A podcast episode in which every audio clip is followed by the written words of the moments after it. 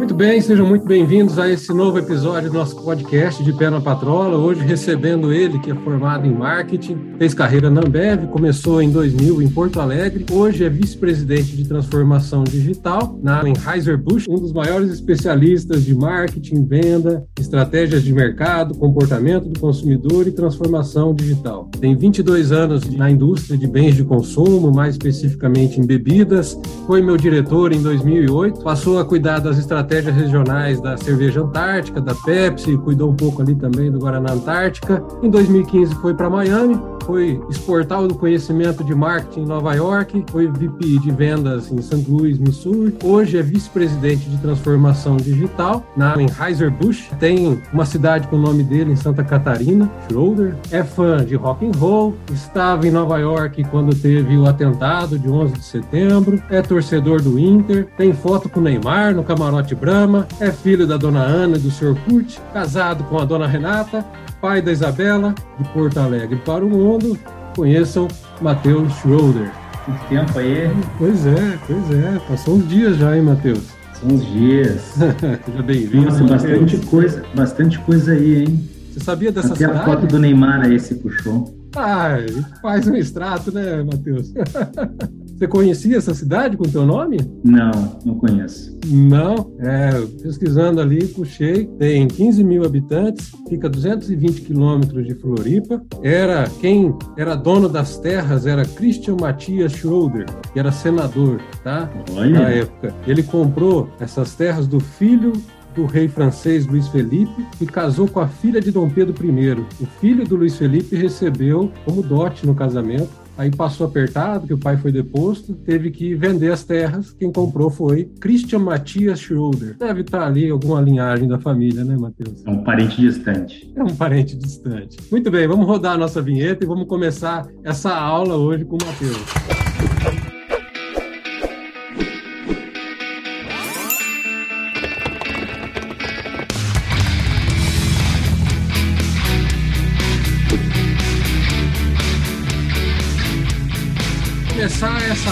Hoje de marketing e vendas com o Matheus Schroeder, hoje vice-presidente de transformação digital, cuidando da BIS, o aplicativo que faz a ligação entre a Ambev. Ambev é esse mesmo nome que utiliza fora do país. Como é que é esses nomes todos hoje de Ambev, Matheus? Ah, a Anheuser-Busch InBev é uma empresa global, né? E ela tem várias subsidiárias no mundo todo, né? Que são empresas locais. Então, por exemplo, no Canadá é a Labatt, no Brasil é a Ambev, a, na Argentina vai ser a Quilmes, e aqui nos Estados Unidos é a Anheuser-Busch ou Budweiser, que é a principal marca, né? Então, é uma empresa global, mas que atua localmente, né? Porque a gente tem essas, todas essas empresas locais que representam o, o país, né? Então, no caso dos Estados Unidos, seria Anheuser-Busch. Podemos tratar tudo como Ambev, né? Para ficar mais simples, né? Em termos de cultura, né, assim, a mesma cultura, os mesmos valores, etc, né, mas são... A estrutura também não, não seria diferente, não, é mais pelo país onde ela está localizada, as marcas, né, a tá cultura, bom. a cultura do, do, funcionário, não a cultura da empresa. A cultura da empresa, sim, é a mesma. Entendi. Em todos os países. Falando até de cultura, acho que um ponto que que pesa muito, até na minha carreira, hoje eu uso muito, que eu passei pela Ambev e tudo mais, é uma cultura muito parruda, muito processual, voltada à técnica, à inteligência de mercado, uma responsabilidade social muito grande, governança ambiental, teve os cuidados durante a pandemia, cuidando de muita gente, levando água, sabão e tudo mais, uma preocupação com as pessoas. Ambev vem sendo um dos maiores players, né, se não o maior, nessa responsabilização cultural e social. Acho que essa aplicação ela está em todas as vertentes no mundo hoje, Matheus. Seguramente, né? A sustentabilidade é um dos nossos pilares, né? A gente tem uma Chief Sustainability Officer globalmente, a gente tem essa posição em todas as nossas zonas, né? Então isso ela tá, esse é um valor que está integrado na, na companhia em vários países, né? E a Ambev claramente aí um expoente aí do, do mundo, vem ganhando vários prêmios né, em relação à, à responsabilidade social, governança, práticas com o meio ambiente, de sustentabilidade em geral, né? É um grande exemplo aí para várias empresas no Brasil. Com certeza. E como a gente está falando aqui de empreendedores, é, voltado a isso, esse podcast de Pé na Patrola, a ideia aqui é para poder ajudar as pessoas a entenderem um pouco das organizações. Tanto nas maiores quanto nas menores, é preciso ter método, é preciso ter processo, e essa responsabilidade social vem muito além de só vender capital, né? E vamos dizer, grana, trocando em miúdos, acaba trazendo um propósito para a vida das pessoas. Isso, como a gente lida em vendas voltada ao ser humano e a gente vende para as pessoas sempre, é um conjunto que acho que não dá para desligar, né? Não dá para dizer que o negócio escapa ao propósito ou o propósito escapa ao negócio, acaba ficando tudo num caldeirão, né? É, é essa a tua visão tá tudo também? integrado, exatamente. Está tá tudo integrado e acho que muitas das, das uh, dos processos uh, que a gente tem se aplica muito dos pequenos empreendedores, né? De você ter um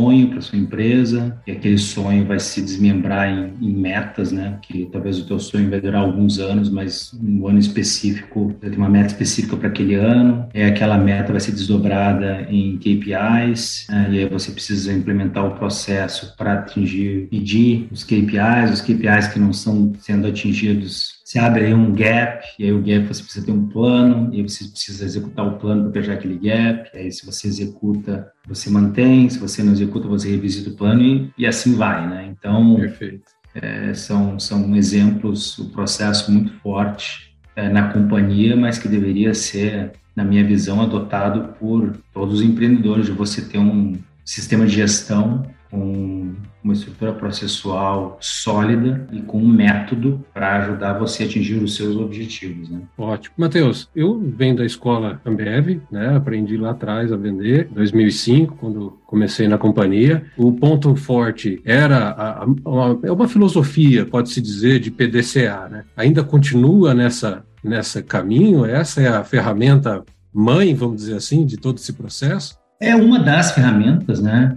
Porque, na verdade, o PDCA ele é, um, é, é, ele é mais que um processo mental, assim, né? necessariamente você tem que, em todas as suas decisões, você tem no dia a dia parar e, e escrever. Analisar, né? uhum. Muitas coisas é um processo mental, né? Você é. parar para entender se, se o que você está fazendo está atingindo um objetivo, né? Uhum. Eu acho que ele vai, vai se tornando tão natural que você nem se dá conta que você está é, seguindo o, o processo, né? Mas é tão Sim. simples como é, planejar, executar, controlar, verificar, né? Então, é. Mas é. se torna se torna tão natural que você de novo não percebe que você segue o processo. Né?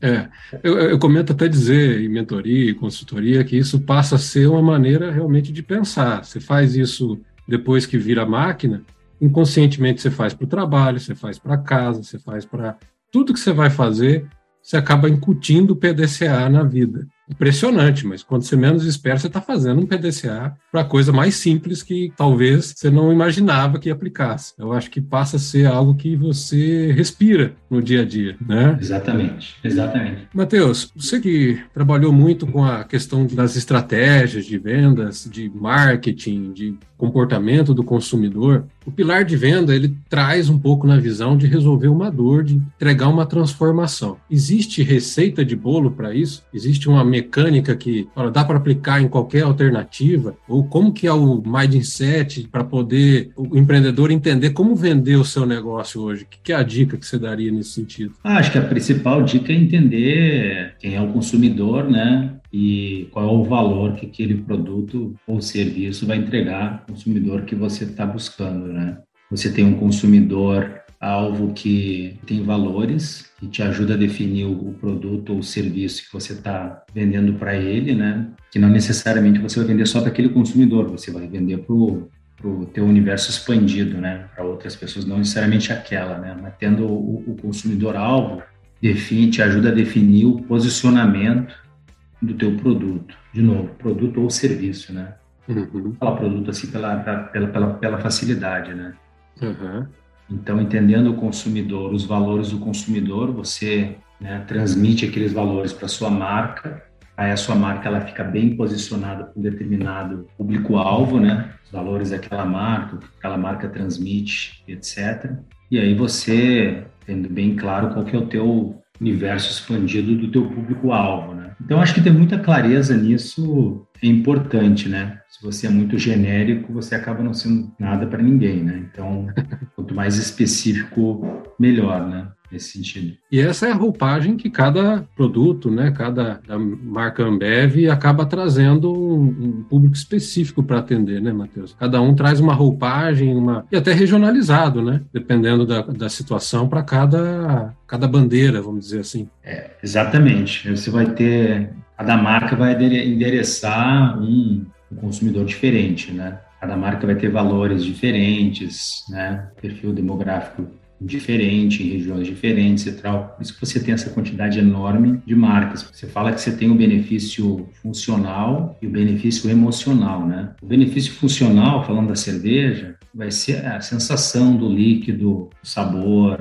como que desce, o nível do álcool, etc e tal. Esse é o funcional, né? O emocional é o que, que aquela marca representa para você, o que, você está transmitindo para você e para os seus amigos, o que quer que você esteja e tal, no momento que você está consumindo aquela marca, né? Uma marca mais cara, né? a pessoa vai tomar e talvez a mensagem que ela vai passar é que eu tenho condições de pagar para uma cerveja mais cara, né? Não tenho condições de comprar uma Ferrari, mas eu tenho condições de comprar uma cerveja mais cara aqui. Então, esse é o benefício emocional, né? É o status, né? Você está passando naquele momento, né? É sempre importante você ter essas duas, essas duas vertentes lado a lado e que se complementam, né? E aí você tem os valores também que a marca transmite, né? Por isso que você tem um portfólio imenso de marcas que transmitem diferentes valores e benefícios. Ótimo. A concepção, assim, se a gente for olhar, a gente tem ali público-alvo, que tem uma necessidade, que tem maturidade ou não, conhecimento dessa necessidade, né? E aí você vai trabalhando ali a questão do público-alvo para trazer um desejo de resolver isso, tornar consciente ou como esse status, a, a empatia pela marca, né? E aí vem o preço que pode ou não ser uma barreira de entrada, depende de como é a vertente. Às vezes eu quero uma Ferrari, mas eu não tenho grana. Aí eu vou preciso de locomoção e vou de Fusca, porque é o dinheiro que eu tenho. Então, eu acho que o preço ele acaba definindo essa barreira de entrada, é um filtro para quem vai consumir aquele tipo de produto e qual é o tamanho de benefício e resultado que talvez ele vai implicar. Faz sentido isso? Faz, mas ele também entrega o valor, né? Não o custo, o valor do produto né? Perfeito. Que é justamente esse aspecto do você, às vezes me, fa, me falta a, a, palavra em português, afford, que você afford, que você pode, você tem condições de pagar por aquele determinado produto, mesmo que talvez você não tenha, né? Você um quer investimento, você quer mostrar que você pode, né? Então ele é muito mais do que um custo, mas às vezes um valor, às vezes o preço ajuda a posicionar a marca, né? Um determinado público, né? Porque passa aquela imagem que a pessoa chegou lá, entendeu? Tem condições de pagar por algo mais caro, etc. Né? Matheus, eu tive uma, uma passagem por vendas consultivas, acho que a maior parte até da minha carreira acabou sendo em vendas consultivas, mas em serviços, tecnologia tudo mais. Então, a gente vê com algumas técnicas, por exemplo, spin selling, venda desafiadora, algumas outras coisas voltadas nesse sentido, para poder fazer, a, a demonstrar e perceber as necessidades que às vezes estão implícitas dentro do, do consumo. Quando você, quando a gente olha para o negócio de bens de consumo, existe isso, mas muito mais pesado no marketing, né, para poder fazer essa clareza de, de informação, né, Matheus? É, acredito que sim. Né? O marketing daí... ele é mais profundo nesse sentido, né? Em relação a que a marca está transmitindo, os valores da marca, os benefícios, etc. e tal. Isso é importante você ter a estratégia comercial, que é quando você limpa os dois, né? Você linka marketing e vendas, né? Em estruturas que você tem os dois super conectados e ligados, porque daí tudo que o marketing está pensando sobre aquela determinada marca consegue ser executado pelo time de vendas, né? Perfeito. E, e para executar tudo isso, precisa muito processo, que esse é o caminho de tudo, né? Cria-se um, um objetivo, uma ideia, uma fomenta isso como deve ser executado, uma estratégia, e abre o guarda-chuva com várias estratégias descendo nesse guarda-chuva. Para executar tudo isso, dá tropeço? Dá trabalho? Assim, o, o, processo certamente é a base de tudo, como você mesmo falou, né? Mas a gente vem passando agora por um, um processo de transformação, né? No mercado em geral, com a digitalização, né? O BIS é um, é um exemplo. dessa transformação para a gente no momento que você você dá aquela conveniência para o ponto de venda, né? Não precisa mais esperar pelo dia da visita do vendedor para colocar o seu pedido, ele coloca o pedido dele a hora que ele quer, ele vê todos os preços, ele vê todos os produtos, ele tem acesso a tudo, ele escolhe o dia da, da entrega, etc e tal. Então se dá uma liberdade muito maior para o ponto de venda, né? E ao mesmo tempo você também muda o perfil do vendedor, né? O vendedor nesse sentido ele a gente fala aqui nos Estados Unidos e a gente está elevando, né? Elevate our frontline sales teams. Porque uma coisa é você ir lá e tirar o pedido. O cara já sabe o que ele quer, né? Ah, duas caixas disso para amanhã, etc. Né? Outra coisa é você ir lá e você ter uma visita muito mais valor, né? Um business, um consultor quase para o ponto de venda, né? Falando com ele como é que está a performance dele, como é que está a performance dele versus outros pontos de venda do mesmo perfil, que tem algumas categorias que ele não não está participando que ele deveria estar, ou recomendações em relação a, a, preço, execução do ponto de venda. E também, dado que o, o ponto de venda agora está se tornando digital, você também precisa educar o ponto de venda sobre a plataforma digital. Também é outro componente, né? A gente, obviamente, que desenvolve as plataformas para que elas sejam super intuitivas, etc., mas faz necessário também você educar o ponto de venda sobre aquilo. Então, você muda completamente essa dinâmica, né? Você empodera o ponto de venda com a ferramenta e você leva a força de vendas, né? Obviamente que o processo está lá, mas isso vem mudando agora, né? Então, a gente processo ele fica um pouco mais solto, né, nesse sentido, né? Você tem que se adaptar a cada a ponto de venda. Ele continua sendo importante, mas não tanto quanto costumava ser. Eu vejo até nesse intuito, a Ambev ela vem como uma grande escola, tanto para quem está dentro como quem se relaciona com ela hoje. Né? Se a gente olhar para o ponto de venda, se a todas as oportunidades que são levadas pro, do vendedor até o ponto de venda, é para fazer com que ele cresça. E, consequentemente, se ele cresce, a companhia também cresce junto. E é a visão de parceria, de fato, que é o grande negócio de vendas, né? Porque vender é levar a oportunidade, é apresentar algo novo, a trazer a, a, a perspectiva de mudança e evolução. É porque, como todo mundo busca, é ser melhor todo dia. Ninguém acorda de manhã querendo ser pior do que era antes. Então, a ida do vendedor até lá é ser exportador de, de novidades, de educação, de processo, de ideias, de perspectivas de evolução. E, como você falou, uh, o pedido ele vai acabar sendo consequência de todo esse trabalho de crescimento. É por aí o caminho, né? É por aí o caminho. Você falou. Então, Matheus, falando aqui, entender contigo, bicho, nessa jornada que você tem aí de 20, 22 anos de Ambev, qual foi o maior desafio que você teve no caminho, a maior falou: Isso aqui é punk, isso aqui vai ser dar trabalho e acabou dando certo e venceu. E, e qual foi o grande aprendizado nessa, nessa topada de desafio? Ah, é, acho que o maior desafio para mim foi essa mudança do Brasil para os Estados Unidos, né?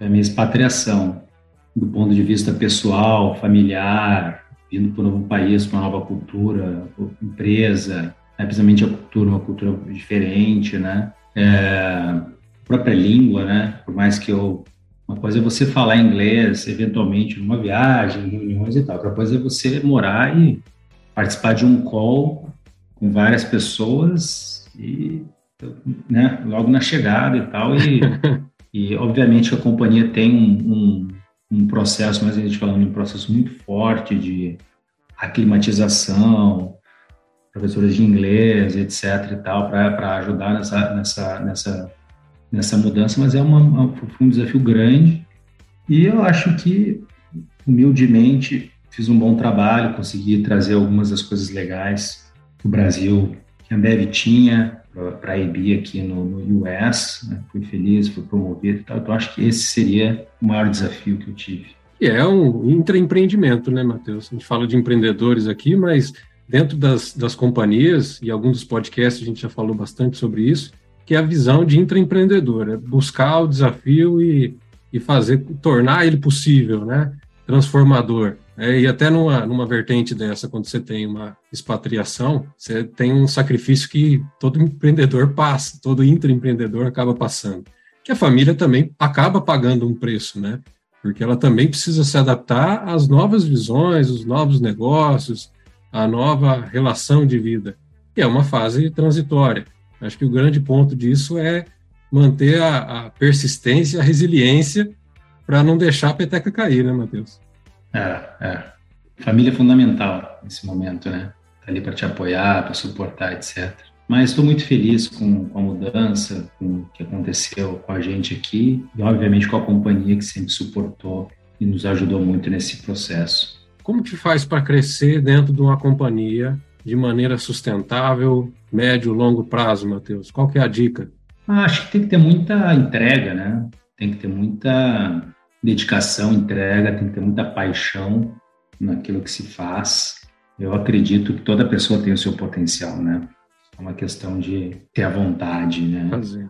Ter a disposição de fazer. Ah, também diria que sempre fui muito aberto a desafios, né? E sempre fui mudando de áreas e aprendendo, sempre querendo aprender coisas novas. Mas isso, isso me ajudou no sentido que as pessoas tiveram a confiança, né? com a entrega, com a dedicação, com a paixão e também com a com a cabeça aberta para topar novos desafios, etc. Isso me ajudou ao longo da carreira. O exemplo da mudança do Brasil para os Estados Unidos é o, o, outro exemplo, né? Mas mesmo aqui, eu estava, sei lá, 10 anos no marketing e topei o desafio de assumir as operações próprias de distribuição. Então, são exemplos legais, assim, né, que, que eu vou levar a vida inteira. Com certeza, isso é, isso é gratificante, né? Hoje, o que, que você olha numa pessoa para. Quando a gente olha para um perfil empreendedor, eu até brinco de falar que é um gene empreendedor que a pessoa tem, ele acaba tendo que vender, porque não tem como ter um empreendimento sem venda. Né? Não existe negócio sem venda. Né? O que, que um bom vendedor precisa ter, Matheus? Você que conheceu tantos vendedores já nesse caminho, ah. qual que foi o... Se a gente extrair o néctar do vendedor, o que, que tem ali? Eu acho que o, o, o bom vendedor tem que saber fazer as perguntas certas, né? Para atingir o seu objetivo, né? Eu acho que entender bem para quem você está vendendo, e fazer as perguntas certas para você captar a atenção de que você está vendendo, eu acho que é meio caminho andado, né? Para ajudar você a guiar no seu objetivo, né? Obviamente, ter um objetivo, conhecer o seu, a quem você está vendendo, né? É. E fazer as perguntas certas, né? Ótimo. Acho que pessoas que são mais sensíveis a preço, tem pessoas que são mais sensíveis a querem uma, um sortimento, outros é na base do relacionamento, tem de tudo, né? Então, Sim. entendendo bem com quem você está falando e fazendo as perguntas certas, né? Para você entender com quem você está falando, acho que é fundamental. Que é muito da cultura do, do, do de spin selling, né? Conhece? Não conheço. Não. A spin selling é uma, uma pesquisa foi feita em 1988. Neil Hacker, um cara que era britânico, psicólogo, ele faz em quatro vertentes: a situação, o problema, a implicação e a necessidade de solução. Isso ele fez com N vendedores no mundo, mais de 20 países. E o comportamento é isso que você está dizendo, exatamente essa, esse extrato, que é fazer a pergunta certa para poder levar, entender, fazer a conexão com o consumidor, porque toda venda ela só acontece se há conexão neural, se o que eu estou vendendo faz sentido para esse cara. Então, se eu conectar com ele com a pergunta certa, eu trago ele, eu consigo começar a pôr esse cara na ponte para atravessar. E uma coisa, olhando para isso, lá atrás, em 2005, na Ambev, depois passei a ser um estudioso de vendas e tudo mais, é, acabei vendo que a rotina básica da Ambev, né, que a gente tinha lá 13 passos na época para ser seguido pelo vendedor, ela traz essa mecânica né, de conexão, um pouquinho até do que se fala hoje de gatilhos mentais, que é, que é muito usado pelo marketing digital. Eu, eu acho que mais apropriado o nome de padrões de comportamento, e aí traz uma relação com o marketing, né, Matheus? E aí, quando você tem um padrão de relacionamento, um produto legal que conecta, e você atrai o cara para dentro da realidade dele, existe a travessia para a venda. Estou falando bobagem? Não, não. Acho que estamos falando a mesma coisa. Ah, então tá ótimo. Então tá ótimo. Tem hora que eu me empolgo aqui, tá? Eu gosto de falar disso e às vezes a gente dá uma viajada. uma pergunta aqui para te fazer, inclusive em relação a essa parte de gatilhos. Você acredita nesse tipo de coisa? Você acha que gatilho mental é um jeito de vender? Acho que, tem... que, sim, né? Acho é? que sim. É. Dá para ativar algumas coisas para poder captar a atenção desse consumidor, né? Eu acho que nesse diálogo, nessa, nessa conversa, né, da, das perguntas, etc., você fazer a conexão, acho que é por aí. E aí acaba trazendo a conexão. Não é o que, de, não é o que define a venda, talvez, mas é o caminho de chamar e falar, opa, tô aqui, né? Então você uhum. ativa a atenção, que para poder ensinar e educar, você precisa trazer a atenção do interlocutor, senão não tem comunicação. E vendas é comunicar, né? Venda é conhecer gente, né, Matheus? É isso aí. É isso aí. Matheus, pressão, pressão de vendas, cobrança, meta. Cara, como é que faz para. Eu acho que isso é coisa do passado quando você tem sell-in e o sell-out, né? Uhum. Você colocar pressão no ponto de venda para colocar o, fazer transferência de estoque do teu armazém do ponto de venda Reserva. faz muito sentido se isso não está sendo repassado para o consumidor, né? Perfeito. Até, de novo, nesse mundo digital agora, o que vale são as forças das marcas. O que vale é o que o consumidor está querendo, né? Então, Perfeito. eu acho que pressão de venda e empurrar produto, etc e tal, isso acho que é coisa do passado. Empresas que estão nessa pegada aí tá a ficar ultrapassadas, né? Que vale para o consumidor. A não ser que você tenha no, esteja num negócio de retail, né? Você seja um supermercado, etc. E você quer vender para o consumidor. Essa é uma, coisa diferente, né? Mas no B2B, é, caso, não vejo isso como uma boa prática. Hum, isso é transferência de estoque antecipar um caixa e tal, mas que não é sustentável no longo prazo. Acho que essa é a palavra, né? Sustentabilidade na venda, né? Eu tenho aquela, aquela ideia que você pode causar até um problema tendo esse impacto de pressão, de empurrar estoque, como você falou. Na né? frente você vai ter um pepino para resolver, né? É. É, Matheus, uma última, uma última pergunta também, já e finalizando essa aula que você está trazendo aí para a gente de experiência. Você está hoje como vice-presidente de transformação digital, um cargo alto dentro da companhia, um, uma posição de muita responsabilidade. E como é que faz para buscar conhecimento? Aonde que você busca inovação? Como é que você tem a tua captação de novas informações, de, de conhecimento? Como é que você faz isso? Eu leio bastante, Fábio. Leio bastante. Ouço bastante podcast também. Eu dei 30 minutos para. Eu demoro para ir para a fábrica todo dia, mais 30 para voltar. Então, e procuro aprender com os meus colegas dentro da companhia também, coisas que outros países estão fazendo e tal. Então, acho que é um pouco de cada coisa, né? Tá sempre aberto, novas ideias, uh, buscando recomendações de livros, podcast, entendendo com outros países, etc e tal, né? Não foge muito disso. Está na minha lista de uh, fazer um um MBA ou um curso assim, mais, mais nessa linha, mas eu, por enquanto, o tempo não está me, me, me, ajudando nessa linha, mas eu venho tentando me, é, me atualizar com dessa forma. Ótimo. E a companhia é muito forte em treinamento, né? São, é, tem N mentores aí dentro, porque pode até não levar o nome de mentor, mas que tem uma bagagem muito grande, que traz toda uma experiência, que passa a ser a mentoria. Muita gente boa. É, é né? Muita gente boa. Um pensamento acelerado, fora da curva, que provoca, né? É, e o ecossistema. Muita sorte de trabalhar, muita sorte. Eu tenho muita sorte de trabalhar 22 anos para essa empresa. É muito legal. Agradecer. Muito legal, parabéns. Matheus, algum recado final, alguma mensagem que você quer Não, deixar aqui para os empreendedores? Queria agradecer você a oportunidade é, e desejar sucesso aí para você e para todos os empreendedores aí que vão, que vão nos ouvir aí, que tenham sucesso nas suas jornadas. Tá bom? Ótimo, muito obrigado. Fiquem com Deus. Obrigado pelo ouvir mais uma vez. Um Valeu. forte abraço e fique com a gente.